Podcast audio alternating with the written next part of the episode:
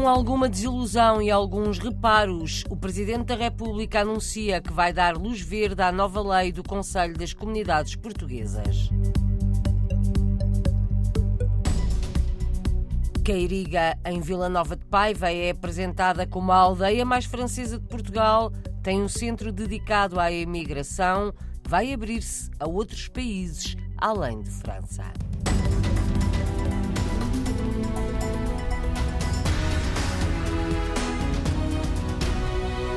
Pouco convencido, mas vai dar luz verde. O Presidente da República anunciou hoje que vai promulgar a nova lei que regula o Conselho das Comunidades Portuguesas. Em declarações à RTP no Algarve, Marcelo Rebelo de Sousa confessa uma certa dor no coração, lamenta que as novas regras não tenham ido mais longe e que não tenha sido conseguido um consenso alargado no Parlamento. Apesar de desiludido, o Presidente diz que vai deixar passar a lei. Está muito perto de ser promulgado um diploma que eu promulgo, embora com reparos, um pouco desiludido com o diploma sobre o Conselho das Comunidades Portuguesas espalhadas pelo mundo, porque há passos importantes que são dados, mas há outros podiam ter-se dado.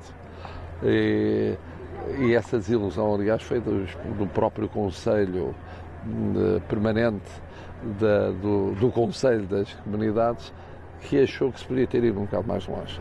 E é uma pena que uma lei tão importante, que é nacional, no fundo não tenha tido consenso no Parlamento. Quer dizer, foram muitos partidos que votaram contra ou se, ou se distanciaram da solução e não pode ser uma lei apenas de, sobretudo, um partido.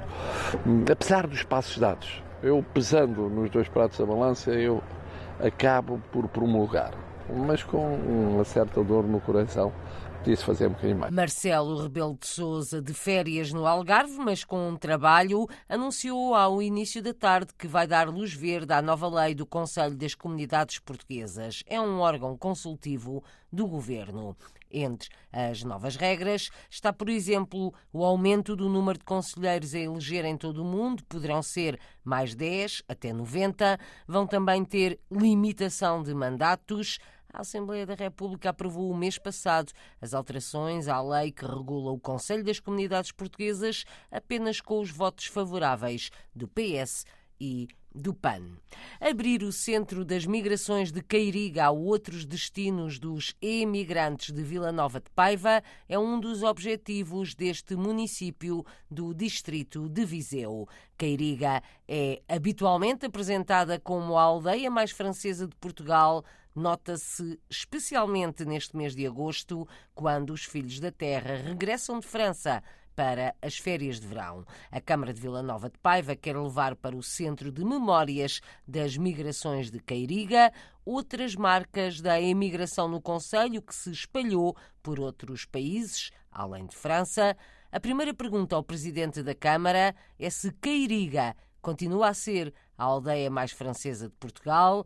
Paulo Marques diz que sim e em que é que se baseia? Basicamente, todos os estudos que foram feitos não só há 50 anos para cá, como não, houve, não há evidência de que em mais nenhum lugar seja como lá, por exemplo. Aliás, ainda Há dois anos inauguramos lá o nosso Centro de Migrações, na Queiriga. Agora gostava que me apresentasse o Centro de Migrações Queiriga Monamour, a tal aldeia mais francesa de Portugal. Este ano já se nota isso? A população aumenta quatro vezes, será? Pode não chegar a quatro vezes, às vezes pode ser um bocadinho exagerado, mas seguramente bem mais que o dobro. Aliás, basta chegar à Queriga há 15 dias e chegar lá hoje e ver se a quantidade de carros que, que estão nas, nas, ruas é uma coisa uh, absolutamente fenomenal. E um, aquele centro de memórias foi uma ideia muito interessante, primeiro porque recuperamos a escola primária que já estava fechada e foi totalmente recuperada e temos lá um bocadinho daquilo que foi o passado das nossas pessoas e, e daquilo que passaram. Temos, obviamente, as nossas malas de cartão, temos os documentos de passagem, temos também um registro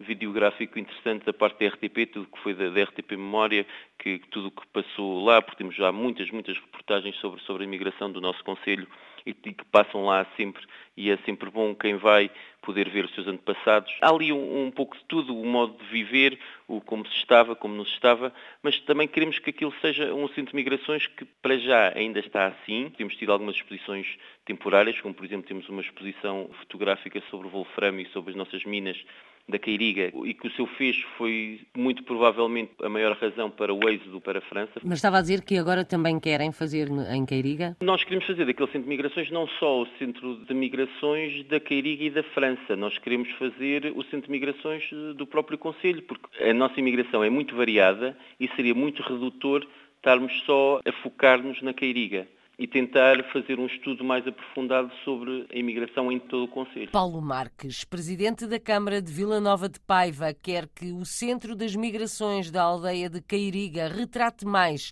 do que a imigração para a França, quer incluir outros destinos. O autarca conta na RDP Internacional quais são os países onde se fixaram mais filhos da terra. Há muita variedade. Apesar de ser um conselho pequeno, é um conselho muito heterogéneo em termos de imigração. Todas as nossas freguesias há muita, muita imigração, somos um conselho claramente de imigrantes, mas temos um fenómeno muito interessante e engraçado até, para lhe dar alguns exemplos, Queiriga, como Fráguas, será mais a imigração para a França, como temos na nossa aldeia dos Alhais, a imigração foi maioritariamente para a Inglaterra, como temos a imigração de Vila Cova à Coelheira, que foi quase exclusivamente para o Brasil, como temos a imigração do touro, que foi acima de tudo para a Alemanha e para a Suíça. Comparando os habitantes de Vila Nova de Paiva, aproveito para lhe perguntar quantos são. Serão à volta de 5 mil. 5 mil em todo o município. Sim, sim. E quantos estarão imigrados? Provavelmente, eu não diria outros tantos, mas quase. Digamos que se todos vivessem no Conselho seriam perto de 10 mil. Sim, seguramente. E é uma imigração que data acima de tudo da segunda metade do século passado ou também há imigração recente? Há imigração recente. Há imigração da metade do século passado, que foi essa principalmente para a França. Como temos ainda a anterior, que foi principalmente para o Brasil, na parte de Vila Cova Colheira.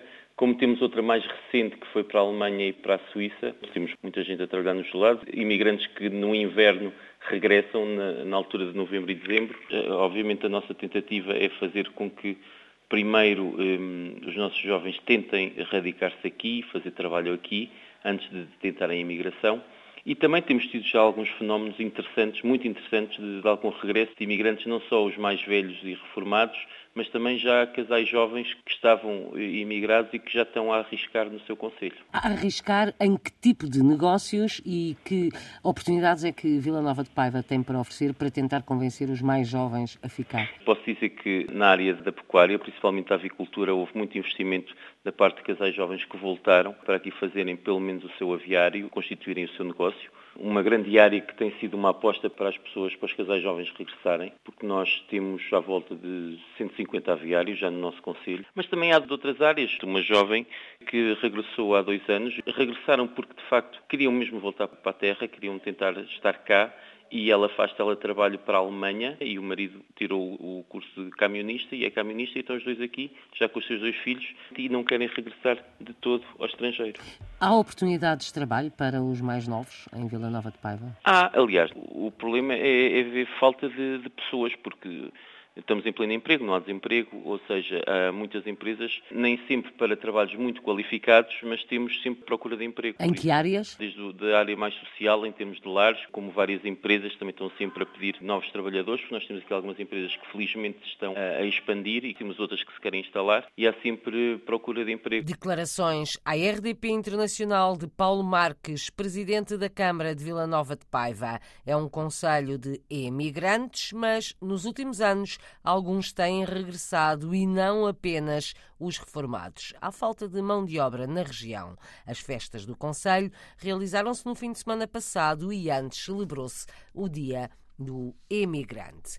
Medir a temperatura sem usar termómetros ou outros sensores físicos é um dos temas de investigação a que se dedica Cláudio Gomes. Aos 33 anos, é doutorado em informática, professor numa universidade da segunda maior cidade da Dinamarca.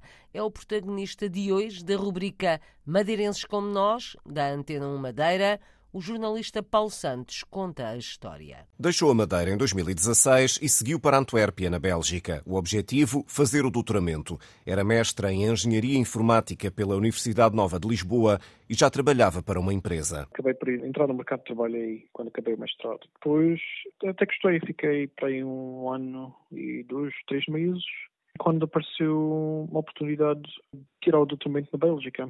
No último ano do doutoramento comecei à procura do que fazer a seguir, tipicamente é procura de pós-doc. Depois há, há muitos sítios onde a pessoa pode aplicar para um pós-doc eh, em vários países da Europa. Na altura, Dinamarca era um grupo bom para ir. Aos 33 anos, este madeirense, natural do Corral dos Romeiros, no Funchal, é docente e investigador na Universidade de Aarhus, na Dinamarca.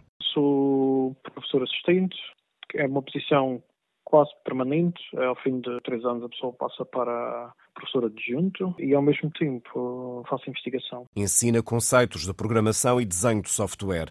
Em matéria de investigação, dedica-se a sistemas capazes de medir a temperatura sem a presença de sensores físicos. Cláudio Gomes exemplifica. Se tivermos uma incubadora de ovos de galinha, por exemplo, não há possibilidade de incorporar eh, sensores físicos, termómetros, por exemplo, no ovo.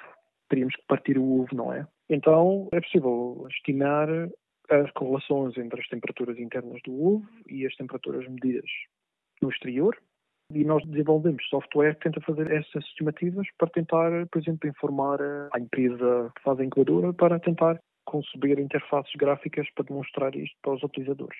Por exemplo, mostrar se o ovo está saudável ou não. A barreira da língua não se sente na universidade, onde o ambiente internacional torna o inglês na língua mais falada. Madeirenses pelo mundo, madeirenses como nós, um trabalho da Antena 1 Madeira para ouvir nesta rádio ou em RTP Play.